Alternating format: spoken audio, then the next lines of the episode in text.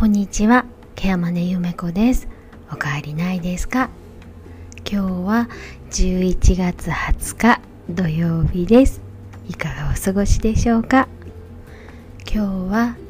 認識することについてお話をしようと思います。えー、ここのところ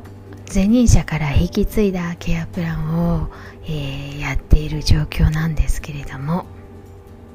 実はそんな中でですねあれ？これどうなってるんだろう？みたいなことって結構たくさん発見したりします、えー、もちろんね関係性ができるまでそして利用者さんの状況がきちんと分かるまでは前任者のプランをそのまま、まあ、トレースするというかそのまま引き継いで、えー、ケアプランを実施していくことがほとんどなんですけれどもそろそろ自分でもう一度アセスメントをし直して、まあ、いわゆる再アセスメントですね。をし直して現在のプランがうまくいっているのかどうかというのを見極め始める時期に来ています。まあ、そんな中でですね実はいやこのままじゃまずいだろうなんて思う時も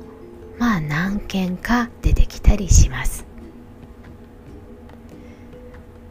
まあ、自分自身のケアプランもそうなんですが実は誰かが作ったケアプランを改めて自分の目で見ていったりする時ってね違う目で見るので、まあ、見方が違うというかアセスメントの仕方が違って違う発見があったりすることもあります。もちろん誰の目から見ても同じ課題が浮かび上がってくることもあります、まあ、ただそうじゃない場合も時にあるということがあって実はここ数件あれ？これどうなってたんだろうとかいやどうしてこれ認識しなかったのかななんて思うようなことが立て続けに続きました。まあ、これはねケアマネージャーの質がどうのこうのって言ってるわけではなくって実は担当者が変わるということは見方が変わって見え方が変わってくるという利点でもあるんですね。見え方が変わる。実は私たちは目の前にあるけれども見ていないことも実はたくさんあったりします。目で実際に見ているけれどもそのことについては大して認識をしていないことがあるんですよね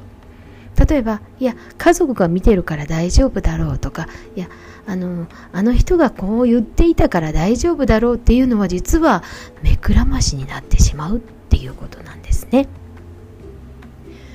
前任者からのケアプランを引き継いだ時にはなるべく、まあ、前任者からの情報はもちろん大切に使うんですがあまりそれにとらわれないっていう意識が必要かと思います。